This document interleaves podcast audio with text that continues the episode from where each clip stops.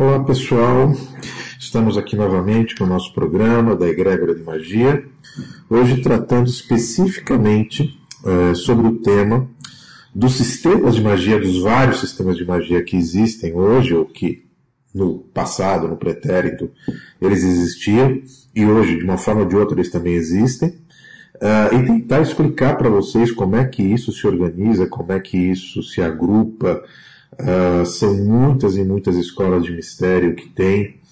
Nós seguimos aqui uma escola de mistério, uma prática mágica positiva, mas existem muitas outras. Uh, sim, existem práticas mágicas positivas, negativas e neutras. E hoje a gente vai estar explorando um pouquinho mais esse assunto com vocês, tentando aqui é, repassar o que, é, enfim, é uma perspectiva particular aqui da egrégora de, de magia sobre uh, as formas como isso se manifesta. Né? Então, nesse primeiro bloco, a gente vai procurar contextualizar essas escolas de mistério, as suas relações com a magia e os sistemas de realização.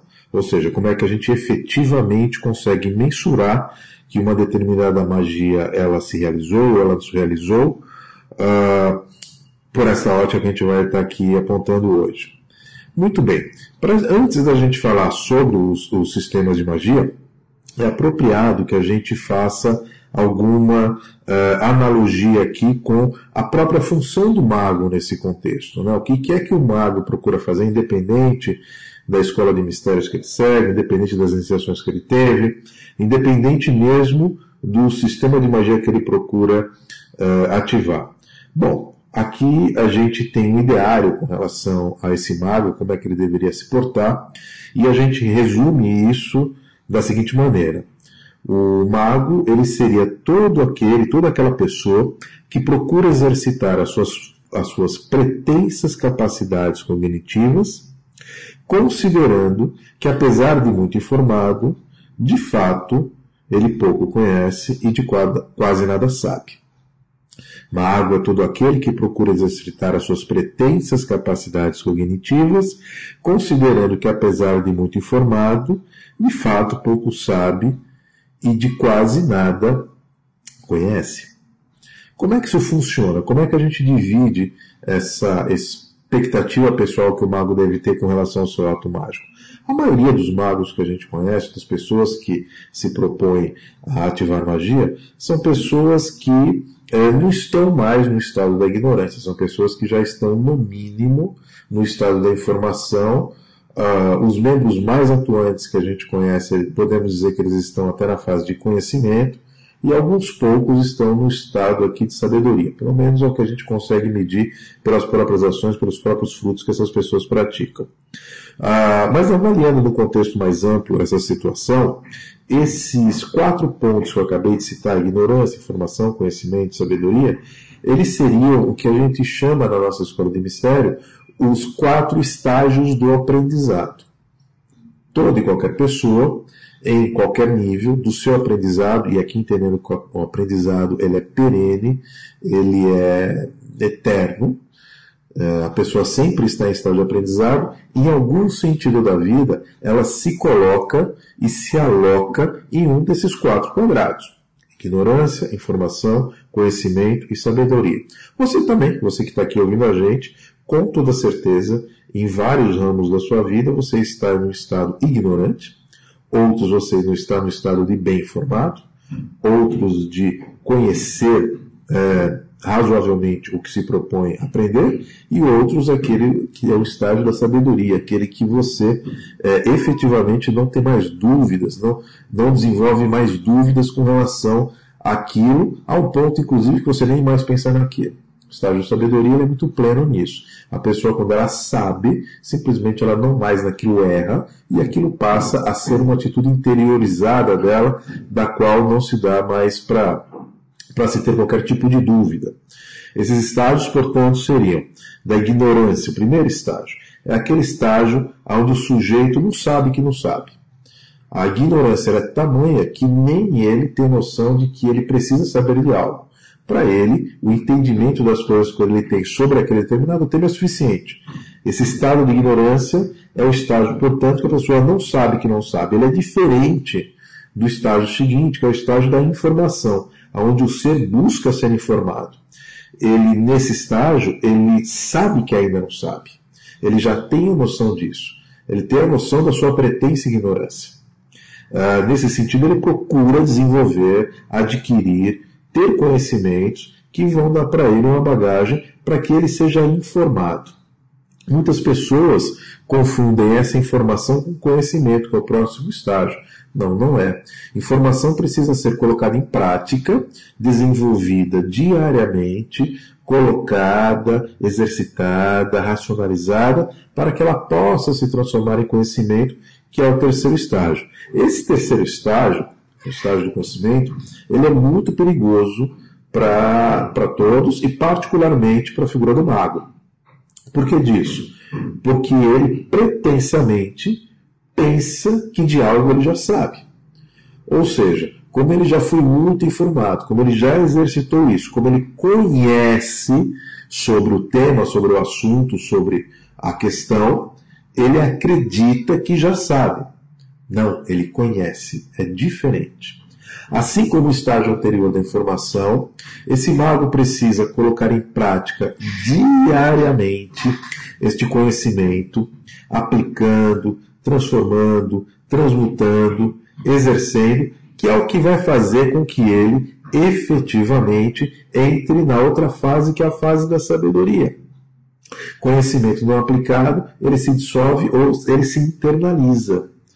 Na verdade, nós nunca perdemos nada, mas essa coisa seria como se ela hibernasse dentro do ser, esse conhecimento hiberna dentro dele, e ele não tem mais a noção uh, exata é, de que conhece aquilo. Aquilo fica ali amalgamado dentro dele, em algum momento, é, com, devidamente hidratado, aquilo brota novamente.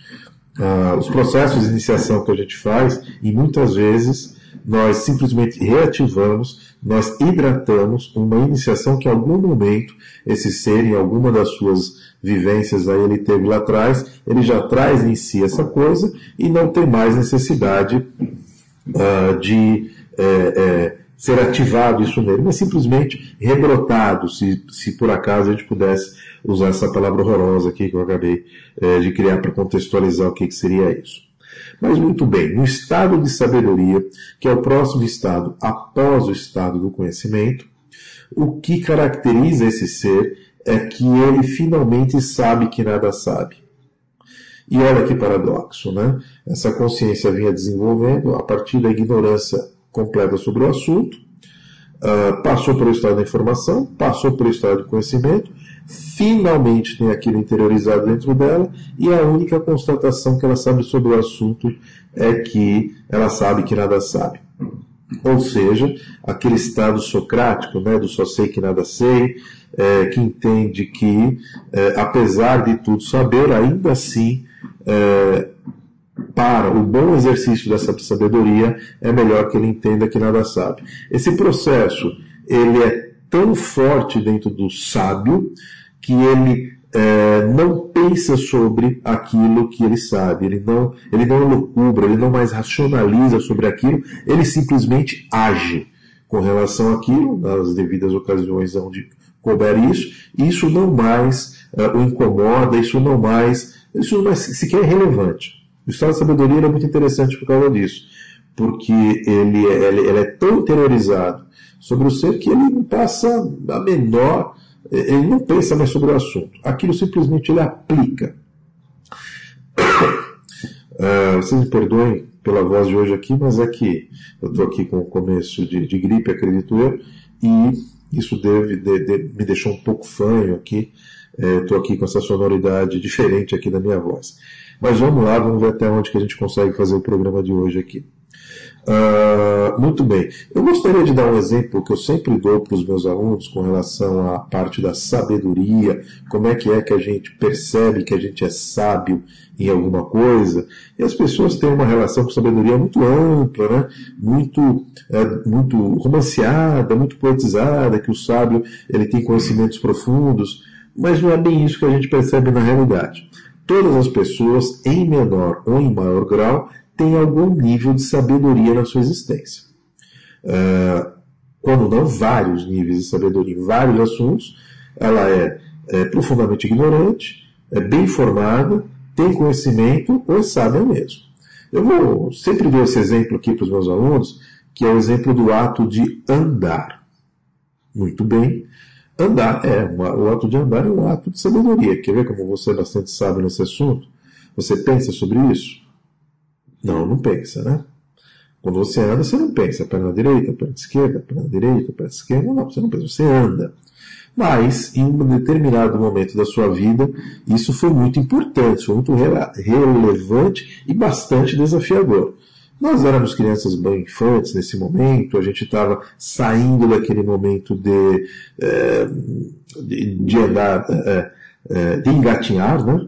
E, e, e nos levantamos em algum momento. Nesse momento, todos os adultos que estavam em volta de você pararam, travaram ele se levantou, ele vai andar. Esse é um momento único para mães, pais, padrinhos, avós, tios, etc., onde todo mundo para para ver aquele ser que vai começar a dar os seus primeiros passos. Isso é muito singular, isso é um momento muito importante. Muito bem, nesse momento, há dúvidas que não acabam mais. O ser dá um primeiro passo, né, aquela coisa desengonçada, dá um segundo passo, e quando ele vai dar o terceiro passo para cair, já tem um adulto que corre ali, pega na mãozinha dele, não é assim que faz? Pega cada mãozinha e vai ensinar a andar essa criança. E aí vai dando aqueles passos, a criança se sente realizada, acredita que aprendeu a andar. Não, aprendeu a andar, ela está com as rodinhas da bicicleta ainda. Né? É, tem algum momento ali é, que isso vai ser retirado. E em algum momento, de fato, algum adulto, adulto que está ensinando essa criança a andar, solta das mãozinhas da criança. Olha que coisa horrorosa. A criança fica apavorada com isso. Que coisa, me soltaram. Ela provavelmente cai. E quando ela cai, ela sente a dor, ela chora, ela se traumatiza, uma série de coisas. E é engraçado que o adulto ri dessas situações. Olha que bonitinho, caiu, aquela coisa toda, né? Mas isso é a iniciação do indivíduo ao contraditório. É a iniciação do indivíduo a, a, a tudo aquilo que não é exatamente como ele pensa na vida. E nesse momento, esse adulto novamente pega a mão da criança, dá mais alguns passos, até o ponto que de fato essa criança começa a andar e anda perna direita, perna esquerda, perna direita, perna esquerda, e a partir de um ponto, nunca mais ela vai esquecer como anda. Olha que curioso. É que nem andar de bicicleta, né? Depois que tira as rodinhas, a gente nunca mais esquece disso. Mas o que, que acontece com isso? Esse é o último estado da sabedoria. Havia o estado da ignorância, que era o estado que essa criança sequer sabia que havia necessidade de andar, que existia esse processo, que isso era mais interessante, essa postura ereta, do que a postura eh, de engatinhar que ela vinha seguindo. Houve um momento que ela passou a saber que ainda não sabia, quando ela foi informada, ela viu adultos andando uh, nas duas pernas, isso começou a chamar a atenção dela, ela passou a conhecer como se andava, provavelmente estimulada aqui pelos adultos, levantando ela, coisa e tal, e depois ela passou a andar de forma natural, que é o estado que a gente vive hoje, que é o estado de sabedoria. Portanto, com esse exemplo simples que a gente dá do dia a dia da nossa vida, a gente pode alocar isso na, na, na, na linha, no aprendizado de todas as pessoas, mas particularmente do mago. É exatamente desta forma que todos nós magos aprendemos, trilhando esse processo de aprendizado, muitas vezes tendo ignorância sobre esse novo entendimento, depois procurando ser informados, conhecendo e efetivamente sabendo por aquilo. A sabedoria dos magos é uma coisa muito rara que a gente vê hoje, muito mais pelas circunstâncias que a gente vive do que propriamente por isso ser difícil ou não. São contexturas da vida é, que a gente procura ter e conviver com isso. Mas muito bem, a gente vai é, aqui nos outros blocos é, falar um pouquinho mais sobre as escolas de mistérios aos quais esses magos é, desenvolvidos ou não é, se vinculam e os sistemas de ativação efetivamente que você pode fazer com magia, com magia. Como é que você ativa isso? Que são praticamente divididos em sete grandes ações: decisão, ativação, expressão, execução, realização, constatação e verificação. Muito bem, então no próximo bloco a gente vai avaliar esses pontos é, que a gente acabou de comentar agora com vocês. Muito bem, pessoal, estamos aqui no nosso segundo bloco, E nesse segundo bloco a gente vai falar um pouquinho sobre as escolas de mistério que ensinam, que promulgam, que orientam uh, os indivíduos aí a se tornarem magos. A gente vai ter que olhar essa questão por um, uma, uma, perspectiva um pouco mais ampla. Uh, alguns é, chamam apenas as escolas de mistério as sete grandes escolas de mistério do passado, algumas chegaram até aqui os dias de hoje, mas nesse nosso sentido, nesse, nesse nosso bate-papo aqui de hoje, a gente vai ter que colocar todas as escolas de mistério, que no sentido mais amplo, educam, orientam, aqui entre aspas, as pessoas para que possam se tornar magos, para que possam é, receber iniciação, ativação ou conhecimento, para que possam ativar magia. E nesse contexto, a gente vai ter que envolver também, porque são grandes formadores nesse sentido, uh, as próprias religiões. Sim, as religiões, elas são, por excelência, ativadores de magia, a gente vai falar um pouquinho sobre isso ainda hoje, uh, assim como outras uh, escolas de pensamento que não se entendem como, como, como magos, como magistas, porque não é exatamente cerimonial aquilo que ele faz, e nesse campo aqui a gente está falando da, da própria filosofia. Sim, a própria filosofia é uma das escolas de mistério que fazem com que o ser é, se torne um mago. E você vai entender um pouquinho mais para frente como é que isso funciona, mas já fazendo aqui um spoiler desse contexto, é, é aquela nossa velha máxima, né?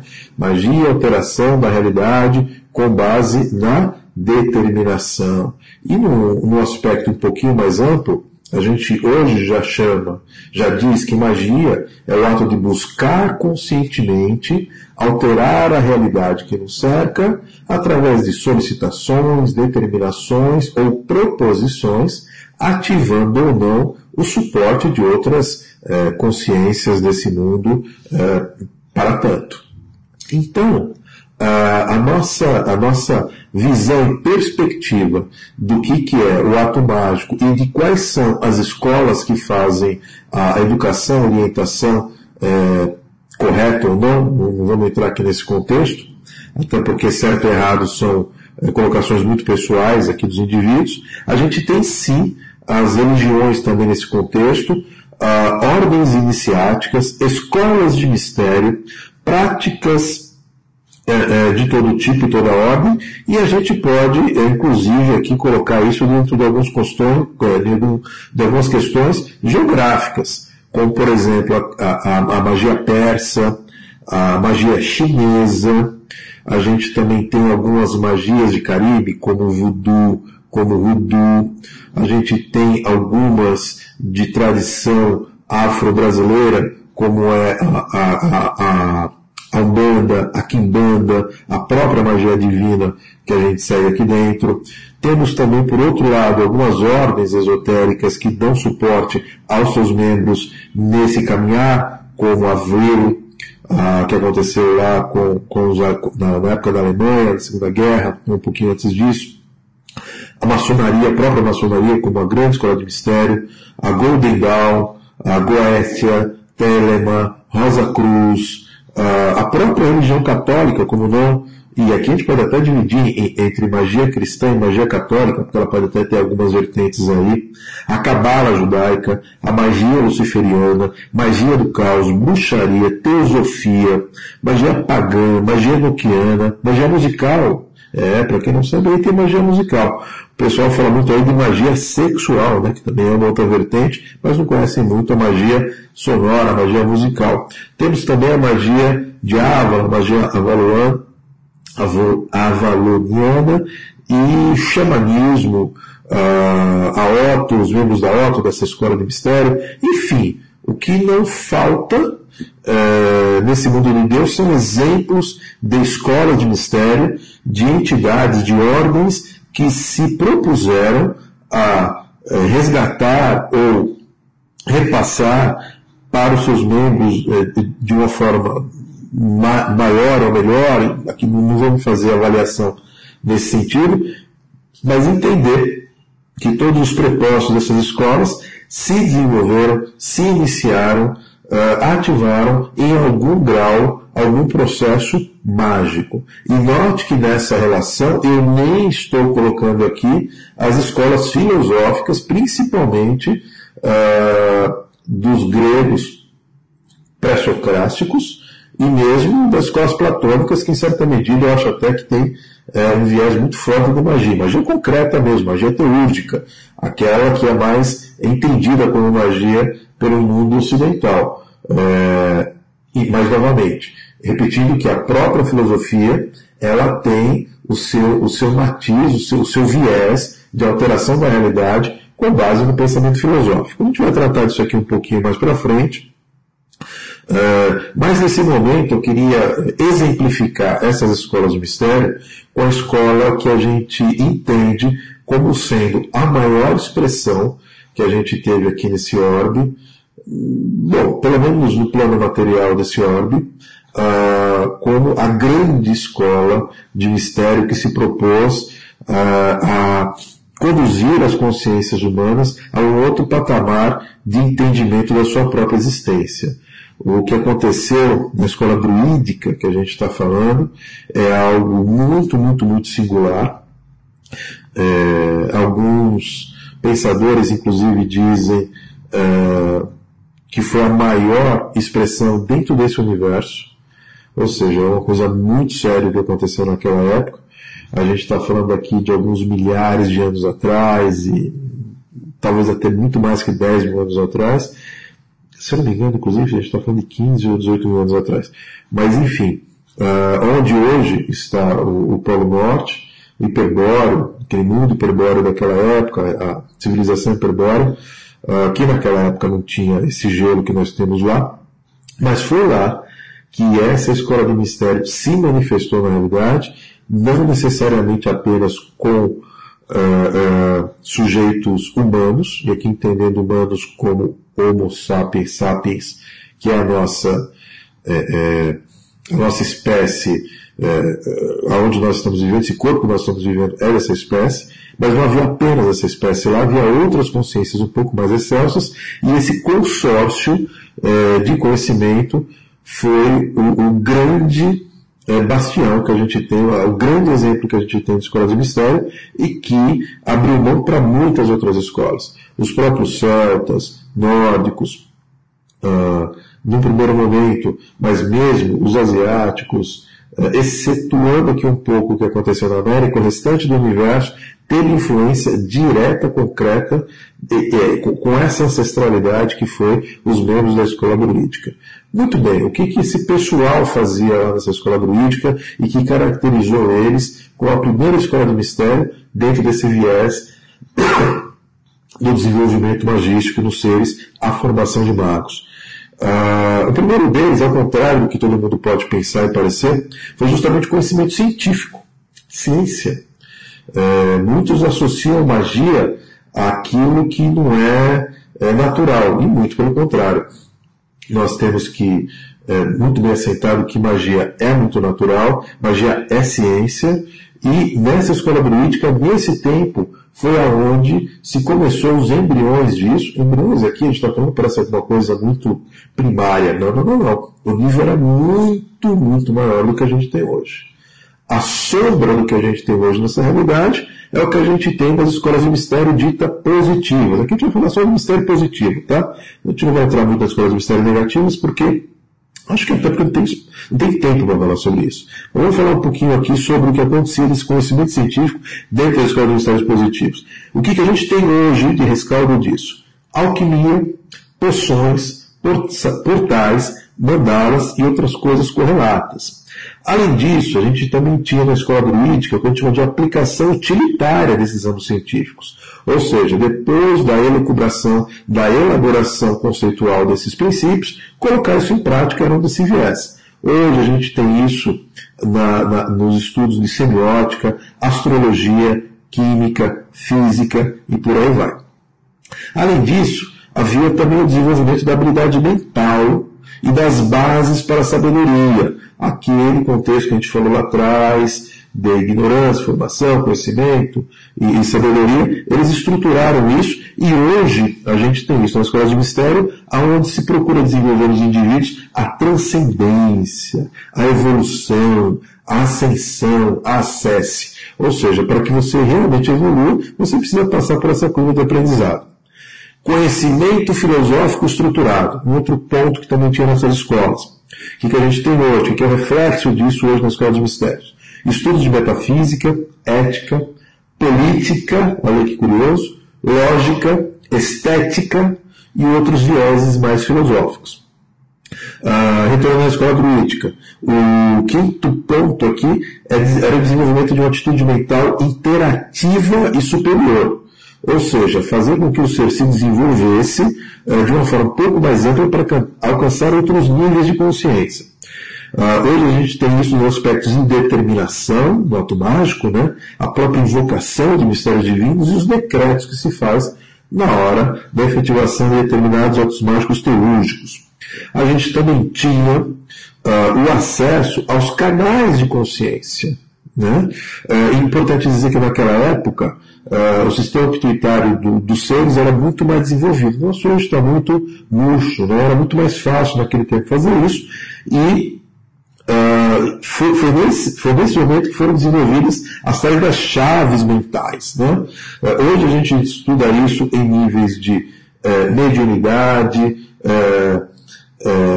emocionalidade, espiritualidade e outras chaves que nos fazem levar para um outro nível de consciência uh, além da, da, visão rasa uh, do mundo mundano.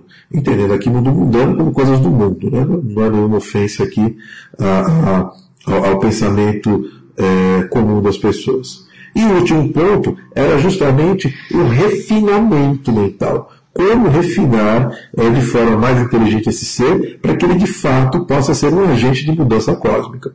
Hoje, esse refinamento mental nas escolas de mistério positivo, eles são trabalhar, é, é onde se trabalha a temperança no ser, não é?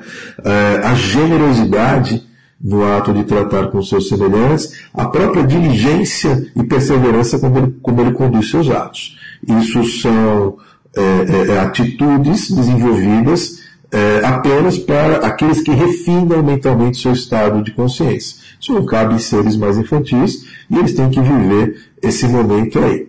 Uh, muito bem, esse paralelismo que a gente fez aqui entre a escola druídica, que é a escola que a gente entende como o maior exemplo de uma escola de mistérios que pode ter tido aqui nesse plano, é, que ficava localizado no mundo hiperbóreo próximo ao Polo Norte, a gente parametrizou isso com as ditas escolas de mistérios positivos. O que está acontecendo no dia de hoje para isso? Então, houve um rescaldo, houve todo um, um, um, um é, honestamente, honestamente, até é, uma piora nesses ensinos, se a gente for avaliar o que tem hoje, não aqui dizendo que as escolas de mistérios são ruins, nada disso, mas se comparares àquela realidade, é, aquilo estava nos usos. Né? Aquilo era outra história e, e, faz parte do desenvolvimento do mago ele procurar é, gerar de si e na, realidade onde vive um ambiente propício para que isso aconteça em algum momento ainda no futuro. Muito bem. Uh, agora no terceiro bloco a gente vai é, é, trabalhar um pouquinho mais o que acontecia em todas as escolas de mistérios que a gente citou. Uh, e como é que é que a gente entende hoje aqui na nossa egrégora, como a gente organiza esses três grandes grupos, uh, desde as magias religiosas, as magias mais cerimoniais e, e, mesmo a filosofia, como é que isso está envolvido nisso. Esses três grupos a gente chama de grupo da teologia, o grupo 1.0, que a gente chama, o grupo da teologia, o que a gente chama de magia 2.0, e o grupo da teoria, é o que a gente chama de grupo uh, 3.0, um, um, um, grupo mais filosófico nesse sentido. Próximo bloco, a gente vai avaliar eh, quais são as características desses grupos, desses grandes grupos, eh, e como é que é que a gente enxerga as suas características individuais e dentro uh, do que a gente convencionou que sejam as fases ou etapas do ato mágico. A gente vai pegar esses três grandes grupos, vamos jogar eles para dentro do, do, da peneira aqui das fases da etapa do ato mágico, que se divide em sete, e vamos é, dissertar sobre isso. Olá pessoal, estamos aqui retomando nossa terceira fase do nosso programa de hoje. Nosso programa de hoje tratando aqui sobre as escolas de mistério, sistemas de magia. E nesse terceiro bloco a gente vai falar especificamente sobre os três grandes grupos que se tem uh, de magia, a saber, teologia, teologia e teoria, e como é, que, como é que eles atuam, como é que são as suas características dentro das sete fases de realização do ato mágico. Uh, vamos falar primeiramente aqui do primeiro grupo que a gente chama de teologia, o que a gente chama de magia 1.0. Uh, bom, antes de mais nada, vamos, vamos deixar claro que 1.0, 2.0, 3.0 ou qualquer outra é, nomenclatura que vier no futuro, a gente tem entendimento, inclusive, que quando surgir aqui o que a gente chama de criatura singular, criatura universal, é, que é um desdobramento aqui do que deve ser a nossa é, raça humana, isso deveria ser um 4.0. Mas isso não significa dizer que isso seja necessariamente mais evoluído. As práticas mágicas, elas devem caber dentro do momento consciencial de cada indivíduo. Vamos deixar isso claro. ok? Uh, então, o que a gente chama de teologia 1.0, que é o que seria aquela magia religiosa, aquela magia que é estabelecida dentro de um ato religioso, dentro de uma ritualística religiosa, ela é, uh, dentro do, do, do, da nossa análise, os critérios que a gente aplica aqui dentro, uh, elas cabem inclusive para uma, uma quantidade muito grande de pessoas ela se caracteriza por ser é, abranger o momento consciencial de muitas pessoas. Então ela não é nem melhor nem pior, ela apenas se cabe dentro desse contexto, um contexto aqui que, enfim, por N motivos talvez não tivesse ter acontecido, que é o, o, o, a questão emocional, mas que ele existe hoje. O segundo momento, a, a magia 2.0, é o que a gente chama de teurgia. A grande é, qualificação dessa dessa, desse tipo de magia é que ela é mais cerimonial. É aqui que efetivamente as pessoas falam, ah, isso daqui é magia. Eu estou vendo aqui um espaço mágico, eu estou vendo elementos, eu estou vendo velas, eu estou vendo, eu estou vendo coisas aqui que caracterizam isso ao ato evocativo, ou melhor, invocativo que a teologia faz. Ah, num terceiro ponto, uma, uma magia 3.0, nós rotulamos internamente aqui como teoria. Ou seja, uma magia que ela acontece de forma filosófica, ela teoriza sobre a alteração da realidade, uh, os porquês disso, ela desbanaliza o que é banal e procura levar para uma outra instância de pensamento, mas ela não tem grandes compromissos com cerimônia, muito menos com a religiosidade da 1.0. Muito bem, quando a gente pega esses três casos aqui, agora a gente vai avaliar pela ótica dos, das sete fases, os sete passos que classicamente a gente tem no desenvolvimento do ato mágico. O primeiro deles é o que a gente chama de momento de decisão. É, quando é que é que a pessoa decide é, fazer um ato mágico em deprimento do seu cotidiano?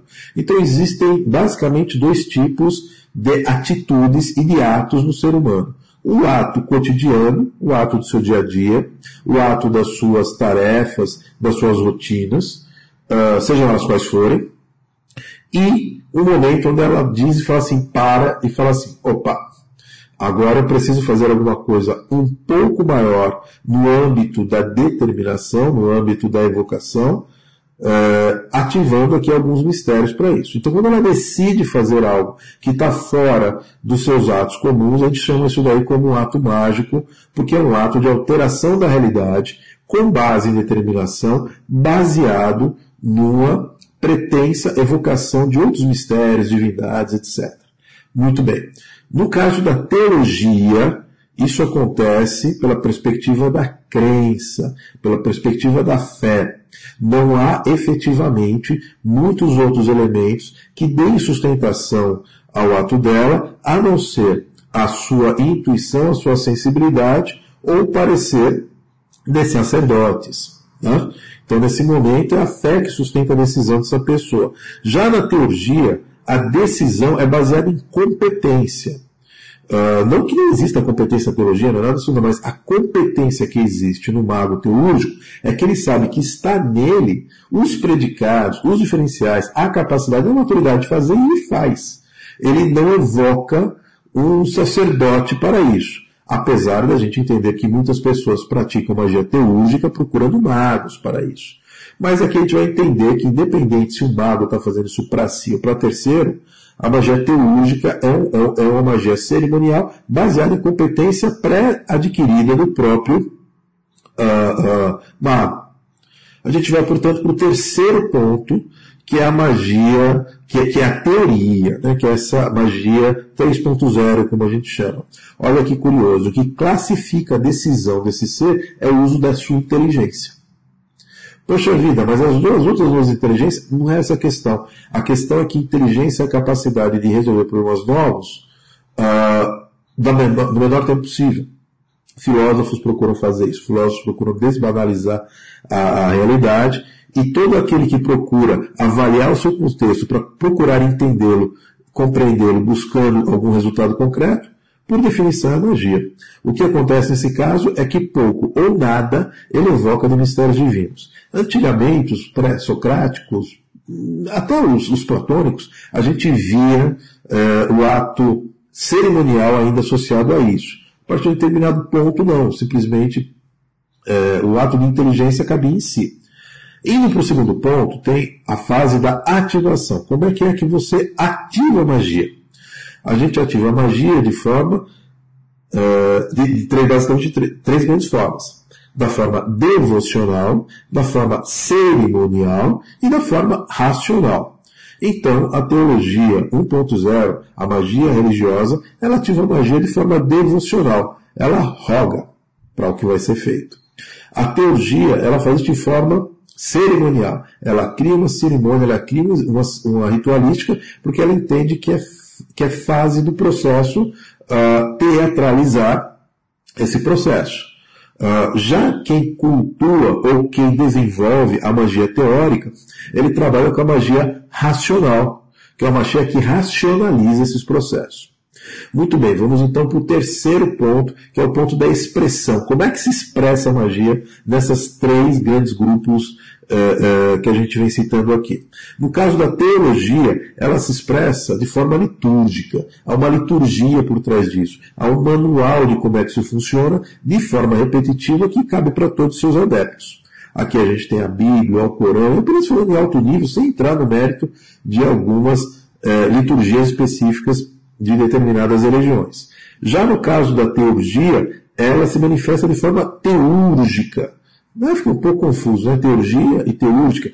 O que qualifica a teurgia, o que qualifica o modelo teúrgico, é ele evocar mistérios divinos de um ponto de vista muito mais prático, objetivo, e não necessariamente num patamar interior, como acontece na forma teológica.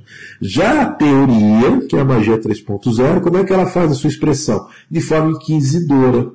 Ela inquire, ela pergunta, ela questiona esse universo ou a situação que ela está fazendo e procura, nesse exercício, estressar as possibilidades que estejam acontecendo para que melhor ela entenda aquela situação queira ou não queira, esse ato é um ato de alteração da realidade. Ele está procurando identificar, ele está procurando desbanalizar aquilo que é banal, e logo, no final desse processo, ele encontra verdade ou não, isso pouco importa, ele vai ser diferente nesse contexto. Na melhor das hipóteses, ele altera si mesmo.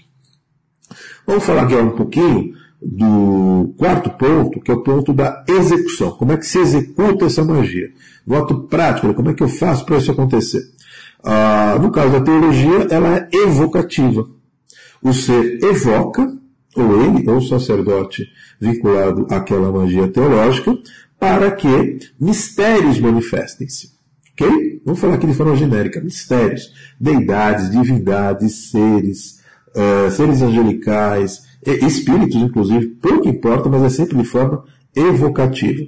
Na teurgia acontece algo similar, mas muda um pouquinho o verbo, é invocativo. Ele invoca. Ele traz de si direitos que ele tem internamente, iniciações que ele praticou, e no seu nome sagrado, ele invoca esses mesmos mistérios ou poderes ou outros distintos para que atuem é, nesse consórcio da é, alteração da realidade com base no uh, uh, com base na determinação.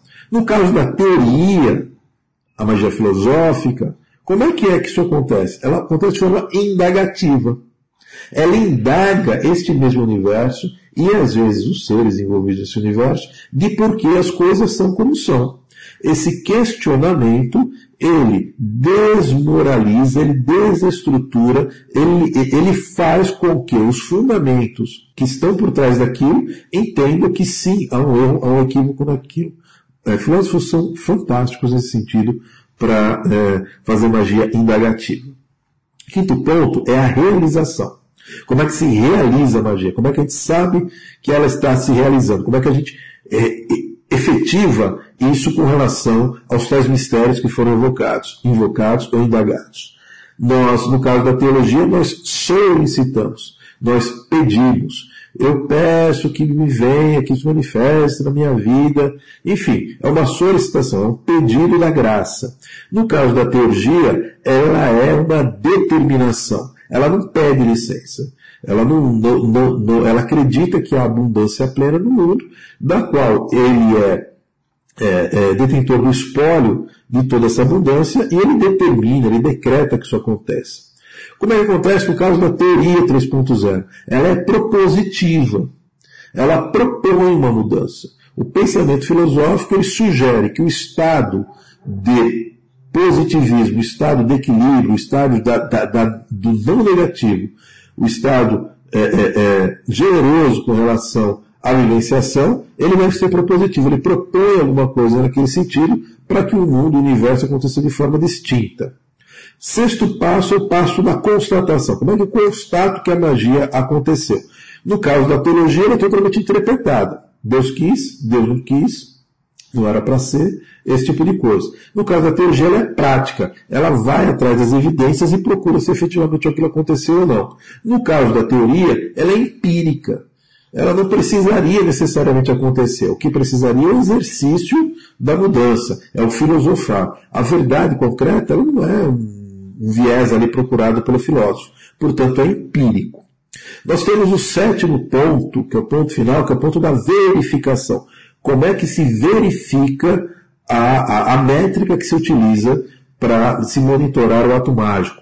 No caso da teologia, é totalmente passiva. Não existe esse tipo de coisa, até porque a sua constatação é interpretativa. Então, essa passividade gera situações do tipo: Deus não quis, não era para ser, quando ele quiser acontece, ninguém morre, morre de véspera, ou uma série de definições que nós temos que qualificam esta fé, essa crença no poder mais absoluto. No caso da teologia, ela é muito ativa. Ela acontece, ela vai atrás, ela repete, se não aconteceu, ela vai estabelecer um outro processo, e assim sucessivamente. Ela não é resignada aos fatos é, incongruentes. No caso da teoria, que é essa filosofia 3.0, ela já é neutra. Não cabe a ela simplesmente fazer essa avaliação. Se ela fizer essa avaliação de constatação, ela entende que ela encontrou alguma verdade e que é antagônica ao movimento de procurar sempre que o universo se mexa. Cabe, portanto, a filosofia neutra, a manifestação dos agentes, dos sujeitos aos quais ela estava eh, se propondo, e não ela chegar a nenhuma conclusão. Esses, portanto, eh, são os sete passos que a gente tem dentro desses três grandes grupos, a saber, teologia 1.0, eh, teologia 1.0, teologia 2.0, teoria 3.0. Dentro desses processos que a gente chama de decisão, ativação, expressão, execução, realização, constatação e verificação. Aqui no colégio, ah, na nossa grávida de magia, nós procuramos desenvolver e estimulamos os seres o que a gente chama de uma magia 2.5, algo que está entre a teologia pura e a teoria pura, entendendo que a maioria dos seres uh, ou seres que estão envolvidos aqui com a nossa egrégora são mais simpáticos e mais aderentes a esse modelo. Ou seja, uma coisa mista com relação a isso. Talvez no programa seguinte a gente venha falar um pouco mais de como é que isso funciona, um pouco mais de como é que essa perspectiva é 2.5, mas a gente encerra aqui o nosso programa de hoje, é, estimulando nos seres aquela percepção sempre, né, bater sempre naquela tecla. E assim será, e assim será, e assim será.